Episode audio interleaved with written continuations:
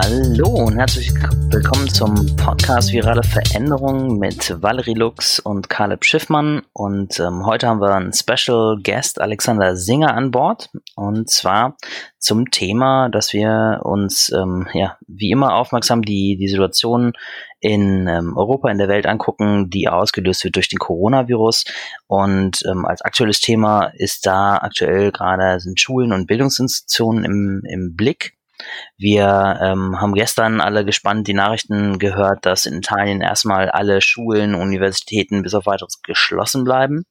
Ähm, deswegen wollen wir uns heute damit ähm, auseinandersetzen, wie kann sowas funktionieren, wenn ich ähm, von jetzt auf gleich meinen Schulunterricht oder ähm, wo auch immer ich in der Bildung tätig bin, ähm, online durchzuführen, eben wenn meine Schüler nicht mehr vor mir sitzen, sondern eben daheim vielleicht vor dem Laptop, um noch irgendwie einigermaßen den, den ähm, Unterricht oder den normalen Ablauf aufrechtzuerhalten.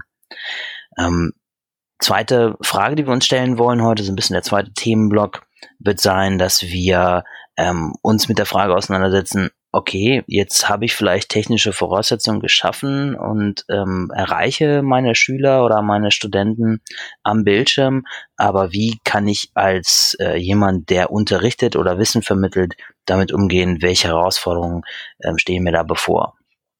Unser Special Guest heute, Alexander Singer, ähm, stellt sich am allerbesten selber vor. Ähm, vielleicht noch ganz kurz zu Valerie und mir. Valerie ist ähm, Consultant im Bereich ähm, Technik und Medien und ähm, ja, selbst erklärtes Tech Girl. Ich bin Karl Schiffmann, Consultant im Change Management ähm, in IT-Projekten, das heißt also Einführung, Veränderungen ähm, von Technik, ähm, wobei ich mich da mehr auf den menschlichen Faktor konzentriere. Der ist meistens herausfordernder. So, Alex. Hallo. Ja, hallo ihr zwei. Vielen Dank für die Einladung. Ähm, ja, ganz kurz zu mir. Alexander Singer, mein Name. Ich bin geschäftsführender Gesellschafter der Campuswehr GmbH und äh, studierter Bildungswissenschaftler. Das heißt, ich kenne sowohl ein bisschen die ganze Theorie, wie Schule funktionieren soll und Bildung funktionieren soll. Und äh, auf der anderen Seite mache ich seit nun mehr als fast zehn Jahren ähm, kümmere ich mich darum, wie IT in Schulen gelangen kann und vielmehr auch, was man damit machen kann. Das heißt, wir als Campusware ja, verkaufen Whiteboards, äh, Endgeräte und all sowas, hören da aber halt nicht auf, sondern konzentrieren uns stark, Lehrer fit zu machen im Umgang mit den Geräten ähm, für den Einsatz in der Schule. Ja, mega, Hallo mega spannend. Hallo. Ähm, wenn ich, wenn ich da gleich mal reinspringen darf, also wenn es jetzt um diese Frage geht, okay, ab morgen äh, ist Schule so vor Ort in, im Rahmen der normalen Räumlichkeiten nicht mehr möglich. Ähm, hast du sowas auf, im, auf dem Plan im Programm wie, wie ein Starter-Kit, so eine, ich sag mal, Minimalausstattung oder was würde da für dich reingehören? Also spannenderweise äh, habe ich sowas gefunden im Vorfeld auf dem Podcast, weil wir wirklich im Jahr 2009 mal für eine Sportschule Konzepte erarbeitet haben, wie Schüler, die nicht regelmäßig in der Schule sind, trotzdem am Unterricht teilnehmen können. Das hat jetzt gar nichts mit Corona oder anderen Viren zu tun, sondern ging halt wirklich in eine, in eine ganz andere Richtung. Ähm, so wirklich im Portfolio hat das aber, glaube ich, keiner von uns. Also, dass eine Schule anruft oder ein Schulträger anruft und sagt, hey, morgen ist die Schule zu, bitte sende uns ein Notfallpaket Paket oder auch ein digitales Notfallpaket, da sind wir, glaube ich, in Deutschland meilenweit von entfernt. Welche technischen, äh, welche technischen Lösungen würdest du denn da empfehlen ad hoc? Also ad hoc äh, können wir eigentlich nur noch über, über Cloud-Lösungen sprechen. Ähm, das heißt, die großen Player wie in Google Classroom oder Microsoft Teams sind, sind logischerweise die Dinge, die, die da im, im Vordergrund stehen könnten. Ähm, wenn ich mir das im Businessfeld um, äh, Business-Umfeld anschaue, ist es ja auch so, dass, dass gerade beide Konzerne ihre Lösungen kostenfrei zur Verfügung geben weltweit. Ähm, in Schule ist es aber nicht so ganz simpel, weil ich halt vorher noch entsprechende Mechanismen brauche, dass ich als Schule verifiziert werde etc. Mhm. Wir können auch nicht davon ausgehen, dass Schulen in, in Fläche oder Schüler in Fläche über irgendwelche E-Mail-Adressen, Dienst-E-Mail-Adressen oder ähnliches verfügen, ähm, die wir da einfach für nutzen können. Das heißt, wir müssen im Grunde genommen ähm, out of the box denken und irgendetwas kreieren, womit wir sehr zeitnah anfangen könnten. Und da bin ich aktuell wirklich der Meinung, dass DSGVO hin und her ähm, solche Messenger-Dienste wie WhatsApp oder Co. eine Alternative sein könnten, um überhaupt erstmal Schule aufrechterhalten zu können. Und dass sich dann mehrere Akteure gemeinsam mit Experten, die es, glaube ich, ähm, in Deutschland verteilt gibt, hinsetzen sollten und, und, und Lösungen finden, wie Lernmanagementsysteme oder ähnliches aufgebaut werden können. Mhm. Und das Ganze dann, ich nehme mal an, auch einfach interaktiv zu starten. Also weil, weil wenn ich mir jetzt vorstelle, eine, eine Lehrkraft ähm, sagt, okay, ich habe jetzt meine Schüler irgendwie per WhatsApp ähm, erreicht, ähm, alles was ich glaube da so ad hoc möglich ist, sind halt irgendwelche, ich sag mal, Dokumente zur Verfügung zu stellen, die die faktisch einfach, ähm, ja, ich sag mal, betreute Hausaufgaben vielleicht ähm, abbilden. Aber jetzt, um jetzt ein interaktives Lernumfeld zu schaffen oder so, ähm, muss man natürlich ein bisschen ja, ausgefeiltere Lösungen angehen, nehme ich an. Ähm, absolut. Also was, was, was zentral ist und was meiner Meinung nach neben den technischen Herausforderungen eigentlich das, das größere Problem sein wird, ist, und das ist aber auch eine Chance, weil das ist bisher im Bildungssystem eigentlich kaum passiert, dass wir, dass wir so eine, so eine Problematik dafür nutzen können, über Lernformen nachzudenken. Das heißt, sicherlich kann ich jetzt über WhatsApp oder über Skype oder was auch immer schlecht ähm, einen Frontalunterricht machen. Ja, also mhm. das kann ich machen. Ich kann ein Video aufzeichnen und kann da vorne als Lehrkraft stehen, in den leeren Raum gucken und die Schüler schauen sich das an. So, so wird es ja aktuell in den asiatischen Ländern auch gemacht. Wenn ich aber bereit dafür wäre und die Kompetenz habe, Dinge wie Blended Learning oder, oder Flipped Classroom oder diese ganzen Buzzwords auch mal wirklich umzusetzen, dann komme ich natürlich in Szenarien, wo ich feststelle, ich als Lehrer bin eigentlich nur noch der Lerncoach. Ähm, es gibt Grundlagen, die finden vielleicht frontal statt. Die können ja über, über ein Video, was ich als Lehrer vorher aufgenommen habe, passieren oder über einen Webcast oder ähnliches oder selbst über einen Podcast im Grunde genommen, der ja die aller einfachste Form darstellt. Und die Schüler erhalten danach Aufgaben, die sie einfach eigenständig ähm, lernen müssen. Das heißt, ich drehe das Ganze um. Ich werde als Lehrer nicht mehr zum Wissensvermittler, sondern ich befähige die Schüler mit den Tools, die sie haben. Ähm, da gibt es eine kleine Einschränkung, über die wir gleich nochmal reden müssen. Aber über das Smartphone, über das Internet, was auch immer, halt einfach selber Lösungen zu finden. Alexander, kannst du noch mal ganz kurz definieren, was ist überhaupt ein Flipped Classroom und was ist Blended Learning? Also, ja, ich habe mir das fast schon gedacht. Flipped Classroom ist im Grunde genommen einfach eine Unterrichtsmethode, in der ich äh, eigentlich das tausche, was in Schule jetzt stattfindet, ganz, ganz simpel gesagt, nämlich dass ähm, dass Hausaufgaben und Stoffvermittlung vertauscht werden, dass die Lerninhalte zu Hause erarbeitet werden und die Anwendung, äh, Anwendungen im Unterricht geschehen. Das heißt, der Schüler hört sich nicht mehr frontal das theoretische Wissen an, sondern ist dafür eigenverantwortlich, sich das Ganze ähm, selbst zu, zu erschließen und man arbeitet danach halt mehr am, ja, wie soll ich sagen, mehr an den Inhalten als an der Theorie. Ähm, Blended Learning, also integriertes Lernen, ist halt ähm, die Möglichkeit, dass ich sage, dass äh, Präsenz und E-Learning miteinander verbunden werden, um das mal ganz grob zu sagen. Also dass, dass ein Teil des Lernens einfach ähm, von der Präsenzphase in ein digitales oder nicht in dem Schulort stattfindendem Lernen stattfindet, ähm, ja, wandert, sagen wir es so. Hm. Aber bei dem letzten gehe ich mal davon aus, dass es wahrscheinlich eher darauf abzielt, einfach die Effektivität zu erhöhen, um es irgendwie auch auf ähm, unterschiedlichen Kanälen ähm, das Lernen quasi stattfinden zu lassen. Und beim, beim Ersteren gehe ich mal davon aus, geht es halt vor allen Dingen darum, irgendwie jetzt in, in moderne Technik reinzukommen, moderne Mittel zu nutzen, ähm, um praktische Schwierigkeiten wie Distanz oder so zu überbrücken oder halt eben längere Abwesenheiten. Um, Genau, also, also Blended Learning ist halt wirklich Distanzlernen. Da sind wir einfach auf einer mehr technischen Ebene, die natürlich irgendwie didaktisch auch, auch betrachtet werden muss und auch angepasst werden muss. Also ich kann nicht jedes, jedes Thema, was ich irgendwie in einem Klassenraum unterrichten wollte, jetzt einfach nehmen und sagen, ich mache es jetzt als, als Blended Learning.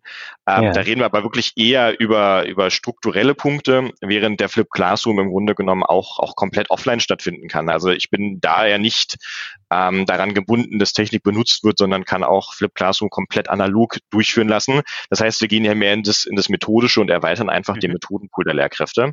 Ähm, was, was bisher meiner, meine, ja, oder meiner Betrachtung her weniger stattfindet, einfach weil es auch in den, in Ausbildungen weniger ähm, vorhanden ist oder an den Universitäten noch weniger gelehrt wird, was natürlich durch so eine eine, ich, ich nenne es mal in Anführungszeichen, negative Chance, die jetzt durch eventuelle Schulschließungen oder ähnliches ähm, passieren können, natürlich viel mehr in den Fokus gelangt und sich Lehrkräfte damit natürlich intensiver auseinandersetzen können oder auch müssen.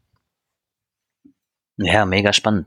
Was mich persönlich mal so ein bisschen interessieren würde, ähm, Jetzt haben wir ja einfach durch die durch die Situation oder die drohende Situation ähm, vom ähm, Coronavirus sollte es uns in Deutschland so gehen wie in Italien, dass quasi von jetzt auf gleich eine Entscheidung getroffen wird und die uns einfach ähm, ja vor vor eine Realität stellt.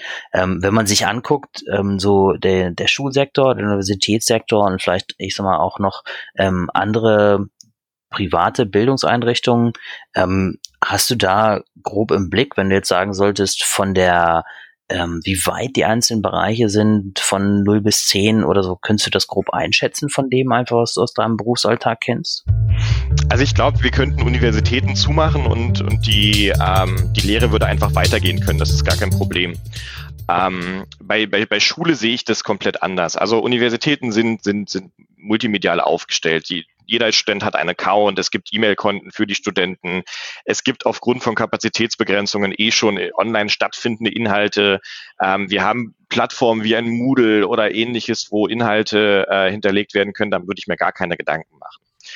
Ähm, Schule, komplett anderes Gebiet. Problem eins: wir haben 16 Bundesländer, wir sind föderal, jedes Bundesland wird einfach eigene, ähm, eigene Ideen entwickeln. Wir haben verschiedenste Schulclouds, die sich rumtingeln. Das geht von der HPI-Schulcloud, die in der Beta irgendwie unterwegs ist, zu Landesclouds.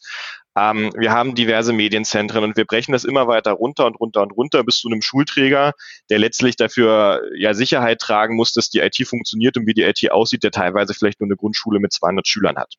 Ja. Ähm, das heißt, wir, wir stehen ja im Grunde genommen, aber so wie schon immer im föderalen System vor der unglaublichen Aufgabe, das auch nur halbwegs zu standardisieren, damit jetzt nicht jede Schule anfangen würde, eigene Clouds aufzubauen oder eigene Ideen zu entwickeln. Ja, und das muss halt ja zumindest erstmal Geld kostet. Also wenn ich das so die Fläche quasi in Einzellösungen aufbaue.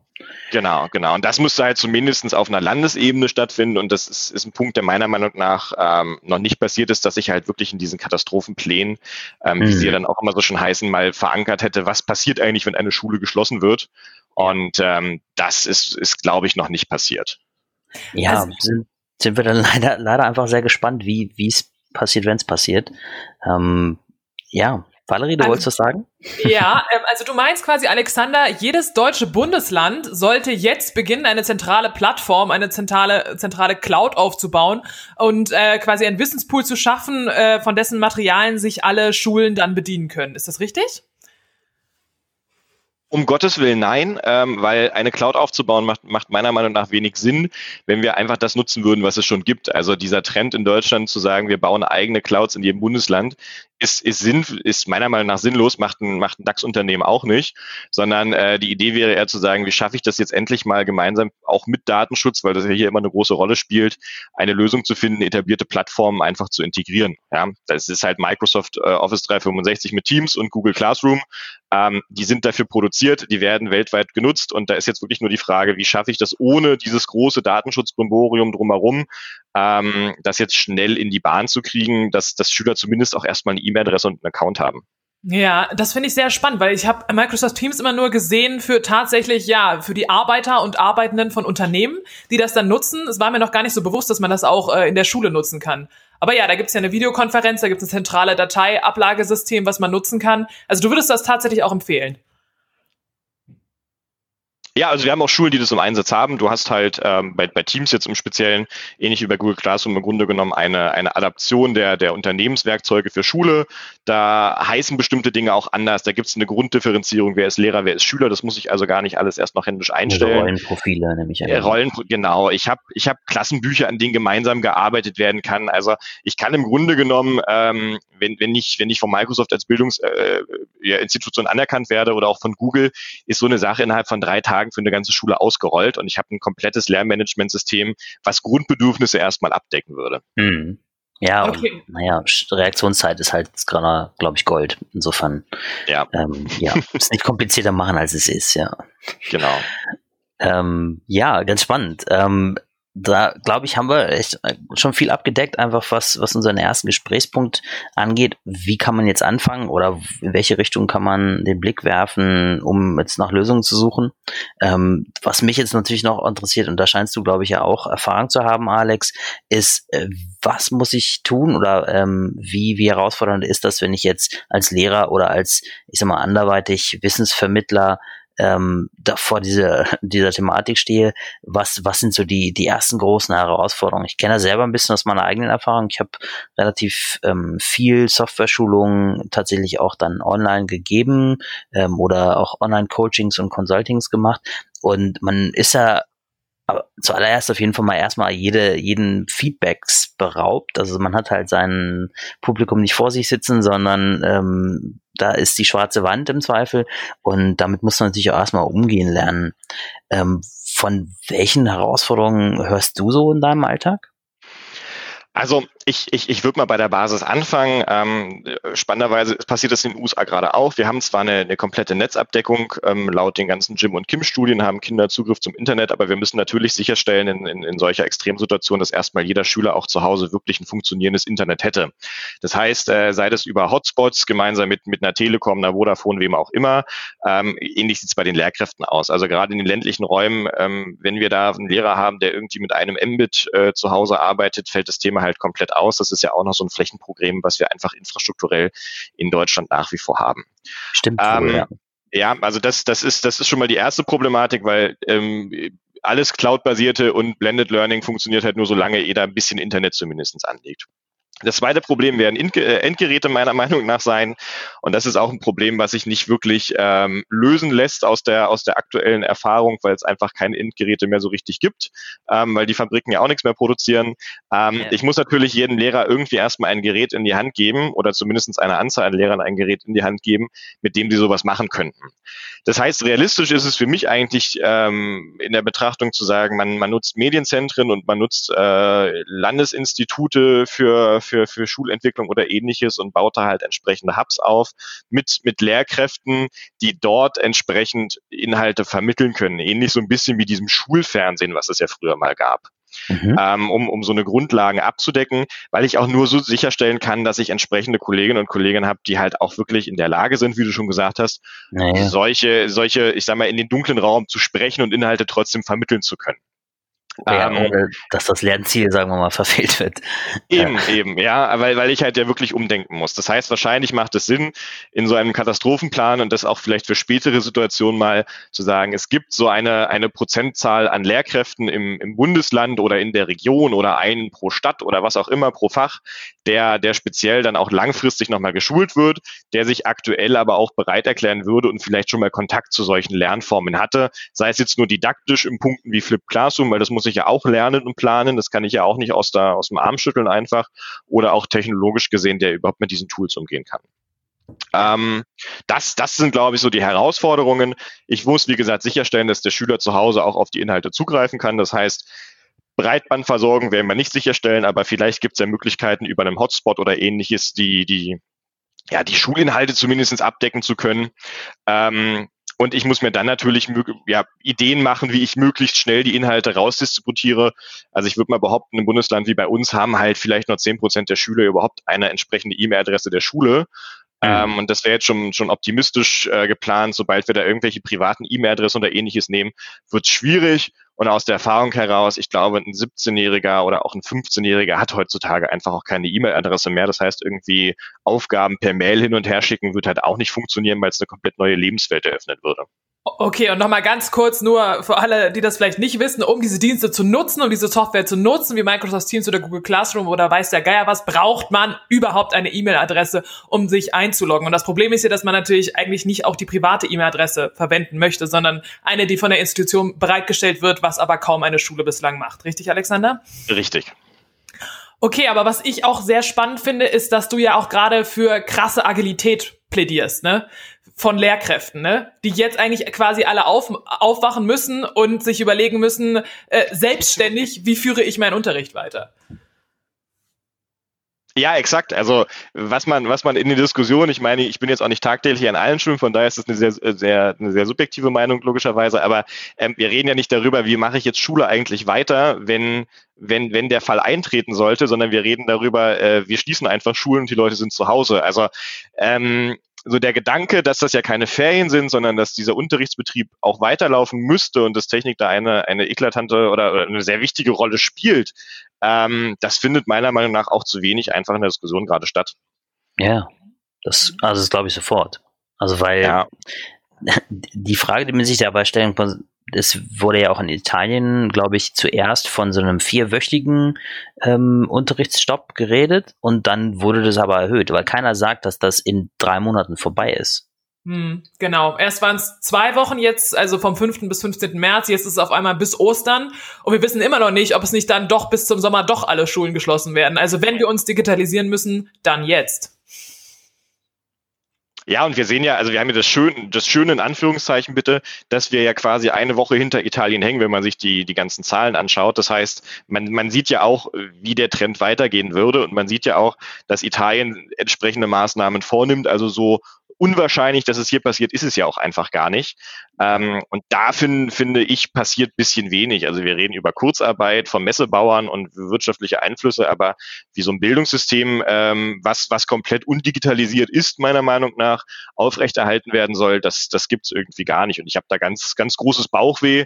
Da werden einzelne freie Schulträger wahrscheinlich in der Lage sein, sowas abzudecken, aber in der Masse ähm, wird das schon schwierig. Ja, ich, ich gehe fast davon aus, dass die ARD dann wirklich wieder Schulfernsehen senden wird und das ist ja nichts anderes als irgendwie in den 70er oder 80ern, ähm, was halt, was halt schade wäre bei den Technologien, die wir einfach heutzutage haben. Das ist genau, es ist halt eine, eine verpasste Chance, würde ich so formulieren. Natürlich muss man sich erstmal auf das verlassen, was funktioniert. Da, da bin ich ja, glaube ich, auch einfach sehr für. Aber ähm, die Hürden sind, glaube ich, auch nicht so hoch, wie man sie zum Teil verbal legt, sondern ähm, man kann, glaube ich, schon ähm, ja einfach mit, mit wenig viel erreichen in dem Bereich.